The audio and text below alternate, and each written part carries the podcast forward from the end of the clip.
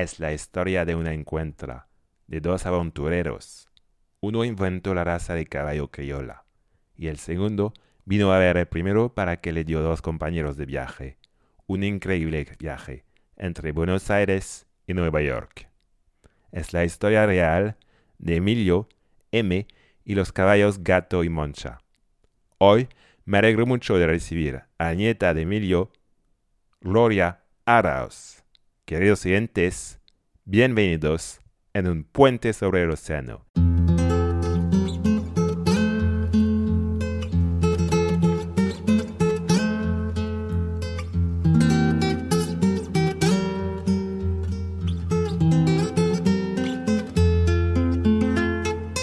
Hola Gloria, Hola, Jerome, ¿qué tal? ¿todo bien? ¿Y vos cómo estás? Bien, muy bien, muy bien. Gracias.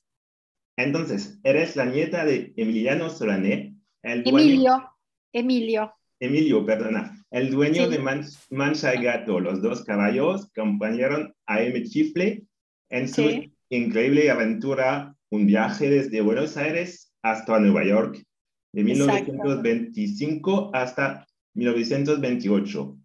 Ujú. ¿Por qué vino a ver a tu abuelo para ayudarlo y no a cualquier otra persona? ¿Quién era tu Eh, eh, abuelo? Bueno, eh, Aimé Schifili era un suizo que había nacido en el año 1895 y mm, de joven se vino a la Argentina a ser profesor de idiomas en el Colegio San Jorge, en un colegio eh, muy tradicional, en un colegio inglés, San George's, en Quilmes, en la provincia de Buenos Aires. Y él tenía, estuvo nueve años ahí siendo profesor, y él tenía este, la ilusión de hacer un viaje a caballo, era muy aventurero, de hacer un viaje a caballo hasta Nueva York. No era un hombre muy de a caballo, no andaba a caballo siempre, pero tenía esa, esa, esa esas ganas de hacerlo. Entonces empezó a averiguar, a ver a quién le podía pedir caballos, porque él era suizo, no conocía mucha gente con campos en la Argentina de a caballo. Y bueno, y le dijeron que la persona que seguramente le podía dar esos caballos era mi abuelo, Emilio Solané, que era un, un veterinario joven, también como él, este, que había recuperado la raza criolla en la Argentina. Bueno, si querés te cuento la historia de la raza criolla en la Argentina. No sé si querés que te cuente eso, Jerome. Sí, sí, cuéntame, cu- cuéntame un poco. Bueno, el caballo es, eh, no, en, en en América no había caballos. El caballo es originario de África, de, de- de caballo árabe, un caballo este, que i- ingresa en la península ibérica, en, en España, por África, y, este, y, se hace ahí una raza andaluza, que es un caballo un poco más, más fuerte, más pesado que el árabe, es un descendiente del berberisco, que es un caballo árabe, y esos son los caballos que trae Pedro de Mendoza en 1535, o sea, Colón descubre América en 1492, y Pedro de Mendoza, cuando viene a fundar la ciudad de Buenos Aires, que funda Buenos Aires, trae caballos en 1535. Bueno, y esos caballos se, se reprodujeron, los indios o los aborígenes o los, o los pueblos nativos de acá lo incorporaron en su vida, los domaron, los usaron y esos caballos se reprodujeron en toda la inmensa pampa argentina y, en el, y sobre todo en el sur de la Argentina y sobrevivió el más fuerte, el, más, el que pudo mm, eh, sobreponerse a los climas eh, eh, bravos, fríos, sin alimento, el que pudo sobreponerse al puma, que no se lo comieran. O sea, sobrevivieron los más, los más aptos y se hizo una raza parecida a la andaluza, al caballo andaluz español, pero más chiquito, más petizo, de menor alzada. Y bueno, y esos caballos estaban en el sur de la Argentina, y mi abuelo en el año 1911 se fue al sur, a la Patagonia, a la famosa Patagonia Argentina, al sur de Bariloche, y eh, le compró a los caciques, sobre todo al cacique Liempichún, unas yeguas eh, y unos padrillos, y eh, en, esas yeguas que trajo del sur venían al pie de la madre estos dos caballos, Mancha y Gato y los trajo a la provincia de Buenos Aires, al, campo de nuestra familia.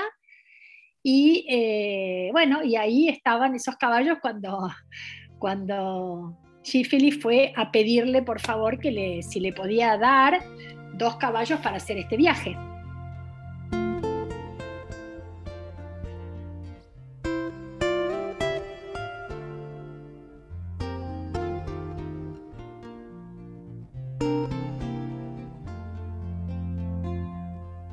mi país yo lo quiero de veras, pues me ha enseñado a izar su bandera.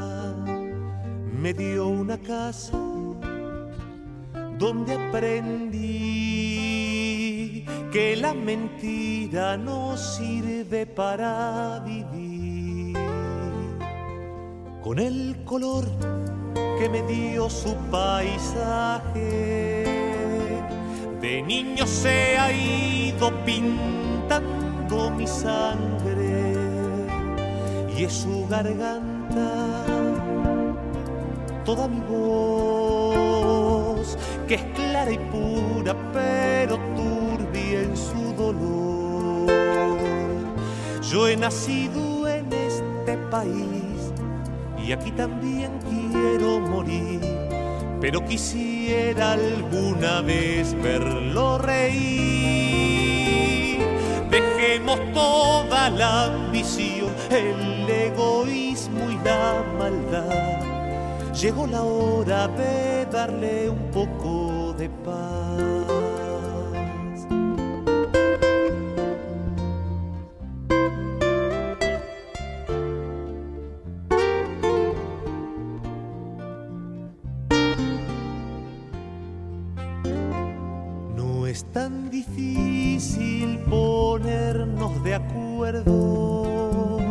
Solo hace falta saber que podemos dejar de lado el singular para brindarle una mano a los demás. Del interior yo quiero a mis paisanos que siempre dan sin pedir nada cambio. Ellos cultivan su libertad y lo trabajan para ofrecernos el pan. Su corazón es un mundo de gente que se amontonan y aprietan sus dientes. Si ves que tu progresar, no te me caigas, no todo es la capital. Yo he nacido en este país y aquí también quiero morir pero quisiera alguna vez verlo reír. No nos podemos engañar, el tiempo se nos va a acabar.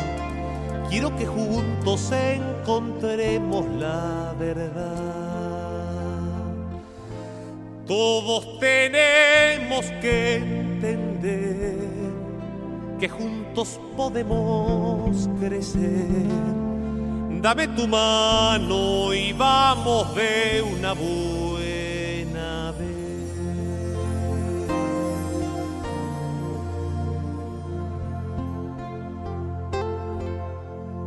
Y entonces, sin conocer mucho sobre los caballos, pero después de muchos años de investigación sobre América del Sur, este 23 de abril de 1925, Emi decidió de empezar la travesía.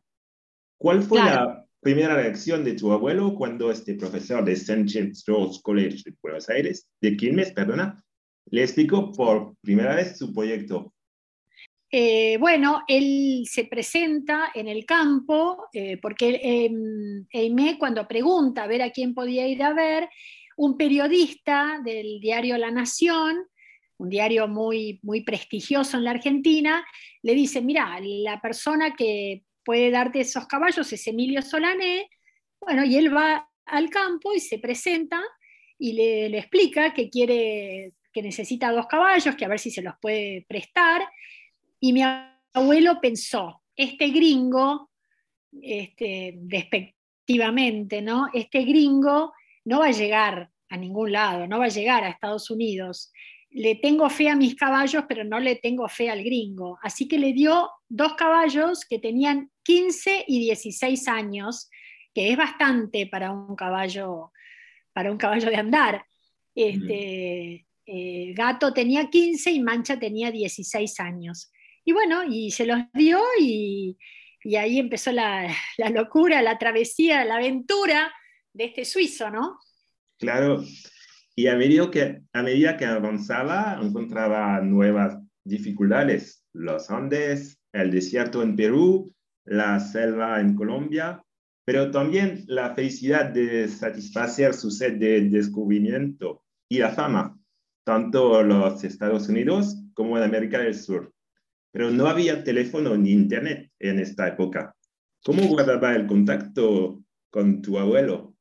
Bueno, él este, salió de acá de Buenos Aires eh, con, con, una despedida bastante importante porque los periodistas este, se enteraron de esto, por supuesto que decían que era un loco, que no iba a llegar a ningún lado. Salió con un perro este, así que salieron los cuatro, él, los dos caballos y el perro, que el perro era, no tenía bastante, no, sabía eh, estar cerca de los caballos, así que a los poquitos kilómetros nomás, Mancha le pegó una patada al perro, le, le quebró la cadera y el perro no siguió viaje. Así que siguieron los dos caballos y él. Y bueno, y él fue avanzando, fue avanzando, entonces cuando iba llegando a alguna ciudad, le mandaba un telegrama a mi abuelo al campo y le decía, estoy en Tucumán, que es una provincia del centro de la Argentina, y estoy en Jujuy. Y ahí mi abuelo le mandaba plata por un giro al correo, algún correo, y bueno, y así lo fue financiando cuando vio que él eh, iba, iba iba llegando a diferentes lugares porque le pareció que además iba a ser una muy buena propaganda para el caballo criollo, que él decía que era un caballo rústico, que era un caballo longevo, que era un caballo que podía hacer grandes travesías, y nadie había probado todavía la rusticidad, entonces, eh, para que fuera más conocido. Y bueno, y él em, fue, fue llegando a ciudades, la gente, esto se empezó a hacer famoso, como podía ser en aquella época, ¿no? Muy lentamente, muy de boca en boca, muy de, los periodistas que lo, salían a buscar, y mm, ahí vienen, ahí vienen los caballos de la Argentina, y bueno, ah, em, sí, como vos decís, pasaron desiertos, pasaron pantanos, pasaron este, selvas, en algunos lugares de, la selva este, tenía, iba Eimek con un machete y, caminando, abriendo el, camino para, como, como, y los caballos atrás, por supuesto, sin GPS, sin WhatsApp, sin internet, mm. sin, sin nada. Este, pero bueno, fueron llegando, fueron dos años y medio, 18 mil kilómetros. Y por fin, después de tantos kilómetros de viaje y bueno, casi tres años después de su partida de Buenos Aires, Amy, Mancha y Gato llegaron a, a Nueva York y fueron recibidos con todos los honores por el alcalde. ¿Te dijo tu abuelo cuáles fueron sus sentimientos cuando recibió la noticia? Sí, eh, a medida que él iba avanzando, eh, cada vez el paso era más lento porque cada vez la gente salía a recibirlos y los invitaba y se quedaban una semana en un lugar y otra semana en otra, la gente se iba sumando, ya era una cosa mundial, estaba todo el mundo pendiente de estos caballos. Eh, Gato, Gato no llegó a New York, Gato se quedó en Washington y Aimé y Mancha siguieron hasta New York. Y los recibió el alcalde de New York y em, les, les, entregó la llave de la ciudad, hicieron un desfile por la Quinta Avenida, o sea, fue un, un, un momento histórico, ¿no?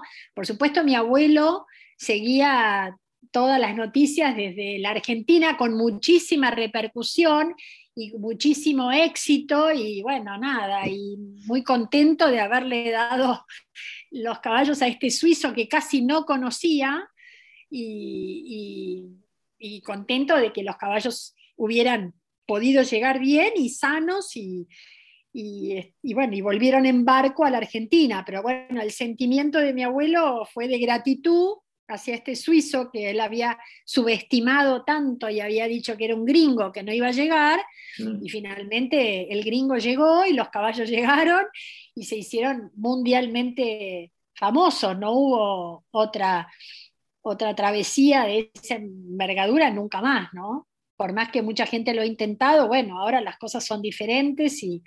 Em, no te conté que él eh, estaba, estaba no tenía carpa, no llevaba nada más que una capa para la lluvia, un mosquitero para los mosquitos y para los bichos, y más o menos unos 60 kilos llevaba de carga, y eh, indistintamente a veces lo llevaba gato, a veces lo llevaba mancha. Uno o dos días llevaba la carga cada uno, y este.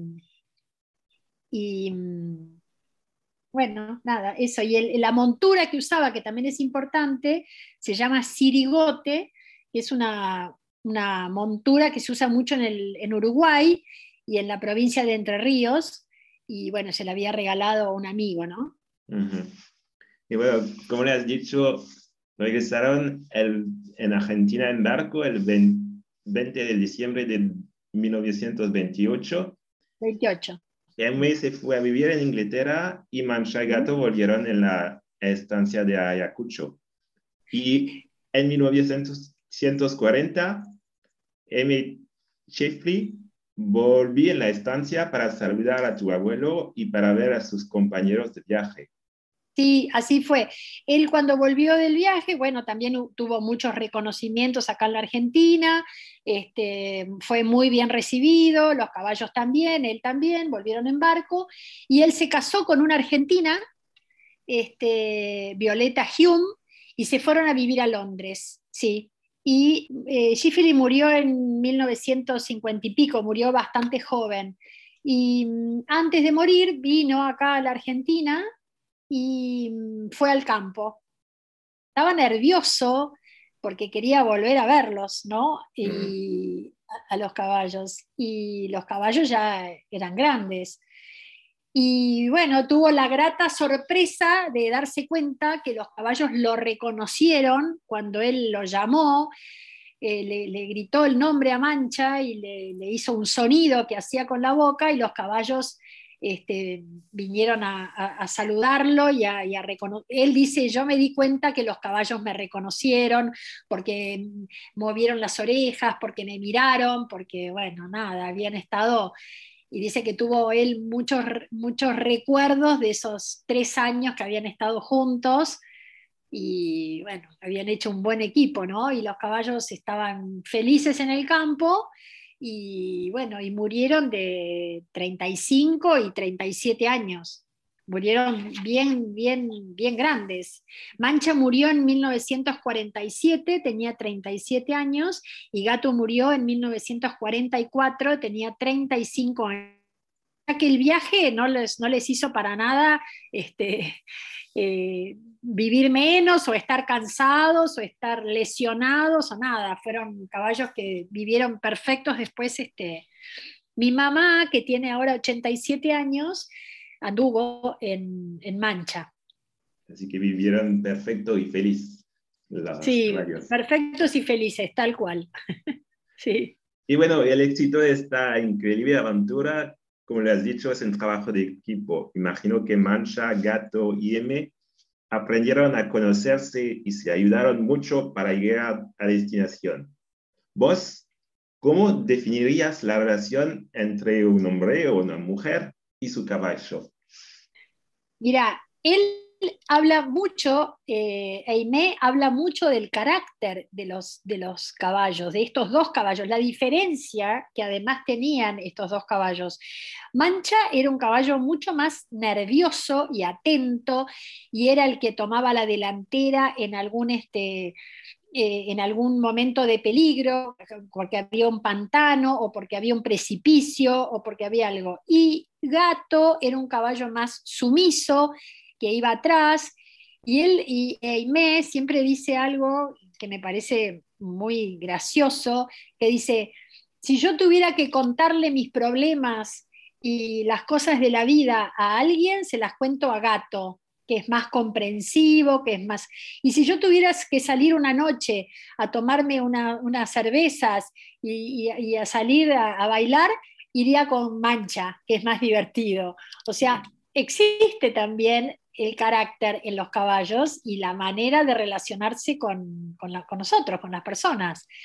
Así que él los, tenía, él los tenía muy bien catalogados a los dos y los dos tenían carácter diferente eran diferentes y tuvieron una relación con Aimé totalmente distinta uno del otro, ¿no? Y bueno, eran un equipo, claramente eran un equipo, porque así como los caballos se ocupaban de que Aimé y, pasara por un lugar que, no fuera este, peligroso, él también tenía que procurarles el alimento a ellos y bueno, a veces unos pastos duros, a veces eh, unos mejores granos y bueno, nada, hubo mucha, mucha amistad entre los tres y los tres hicieron, realmente hicieron un equipo, ¿no? Que por eso creo que, que pudieron llegar. Y si es obvio que esa travesía cambió la vida del aventurero, ¿qué consecuencias tuvo este viaje en la vida de tu abuelo? Bueno, en la vida de mi abuelo y en la vida de, de la raza criolla le dio una, una publicidad que, que, hubiera sido imposible de otra manera, porque estos caballos, esto fue una epopeya que se supo en todo el mundo, o sea, en todo el mundo de los caballos, la gente que conoce el caballo y que ama a un caballo sabe quiénes fueron Mancha y Gato, o sea, fueron caballos célebres, eh, hay un libro que se llama Caballos célebres de la historia eh, de, del mundo y están Mancha y Gato. O sea, eh, así como los caballos de los conquistadores o los caballos del. De, bueno, está el, caballo de, Están Mancha y Gato, hicieron historia, así que a la raza criolla fue muy importante. La, la Asociación de Criadores de Caballos Criollos se, se, creó más o menos en esa época, en 1923, así que eh, nada, fue un espaldarazo muy grande, fue una propaganda eh, muy grande para la raza criolla, que es una raza que es realmente, yo creo que es la raza más rústica que hay en el mundo, ¿no? Porque es una raza que, que, que, que, aguanta cualquier cosa. Y aguanta cualquier cosa porque tuvo una selección natural eh, de que realmente sobrevivió el, el más fuerte uh -huh. durante muchísimos años, desde 1535 cuando llegaron esos primeros caballos acá, y que tan rápido el, el, el indio eh, eh, argentino eh, incorporó en su forma de, de, de, vivir, ¿no? porque enseguida los, los incorporaron y bueno, y tuvieron unos caballos maravillosos. Y casi un siglo después, ¿qué importancia tiene este, esta historia familiar en tu vida? Y bueno, nada, era, era, yo tenía 20 años cuando mi abuelo se murió, así que escuchábamos los cuentos de Mancha y Gato y de Aimé, eh, todos sentados en la mesa, eh, con todos los nietos, era muy divertido porque siempre contaba algo. Y, este, y pasó algo muy gracioso que muchos, él, de tanto ir al sur a buscar estas yeguas y estos caballos y estos, estos padrillos y donde, donde vinieron Mancha y Gato, eh, él se hizo amigo de los, de los indios, eh, sobre todo de uno que se llamaba Juan Jacmatre, y bueno, y este indio, que por supuesto en esa época, en el sur argentino, estaban vestidos como indios, tenían unos taparrabos que se llaman, que son como unas, como unas bombachas, o sea, no estaban vestidos como el resto de la gente estaba vestido en la ciudad de Buenos Aires. Y entonces, este, y con unos ponchos y, bueno, con un calzado especial distinto. Y bueno, y muchos años después, bueno, él de tanto ir al sur y de hacerse amigo de estos indios que le vendían sus caballos, le vendían sus yeguas, este, muchos años después, eh, este cacique vino a Buenos Aires a visitarlo, a mi abuelo, que vivía en la ciudad de Buenos Aires. Eh, vivía en el campo y en la ciudad de Buenos Aires. Y bueno, se presenta en la ciudad de Buenos Aires a conocerlo, este cacique, y fue muy gracioso porque todos pensaron que el cacique iba a aparecer vestido de cacique y no, apareció vestido de traje. Se había comprado un traje para venir a Buenos Aires, así que estaba vestido igual que el resto de la gente. Eso fue una desilusión para todos los, los, chicos de la familia que pensaron que iban a ver un cacique. Bueno, así que ese tipo de cuentos mi abuelo nos hacía todo el tiempo y nada, era divertido, porque bueno, eran eran famosos los caballos y eh, eh, los cuentos eran, eran muy divertidos. Un tipo muy inteligente, mi abuelo, un zootecnista muy, muy inteligente y bueno, que logró hacer una raza eh, él mismo buscando los caballos seleccionados, ¿no? Sí, y bueno, hace parte de, la historia de Argentina, el desarrollo de, de, los caballos. Y... Claro que sí, Claro que sí. Después este, eh, mm, te diría que los indios que incorporaron los caballos eh, también eran un peligro para, los españoles que estaban conquistando América. Y los famosos malones de indios a caballo que, que peleaban contra el español que había invadido, también se volvió, digamos, un, arma en contra de los mismos españoles que habían traído los caballos, ¿viste? Porque los, los indios enseguida domesticaron el caballo. Así que, bueno, y la Argentina se hizo a caballo, ¿viste? Todo, todo, las grandes extensiones y, la conquista del desierto y todo es este, se ha hecho a caballo, porque en esa época, para, para lograr llegar a todas esas extensiones, eh, era a caballo, ¿viste? Mi abuelo contaba que mm, tenía, vivía en la, cuando venía a Buenos Aires, que vivía en la ciudad de Buenos Aires, en plena eh, barrio de la Recoleta, a cuatro cuadras tenía su caballo. Y entonces eh, iba hasta ahí, ensillaba y salía a andar por los bosques de Palermo, por donde sea. Nada, toda la vida unidos a, a los caballos, ¿no? Bueno, muchas gracias, eh, Gloria, por tu participación eh, en un puente sobre el océano. Bueno, espero que les haya gustado. Jerón, te mando un beso enorme. Ah, igualmente. Hasta Cariños. Adiós. Adiós. Adiós.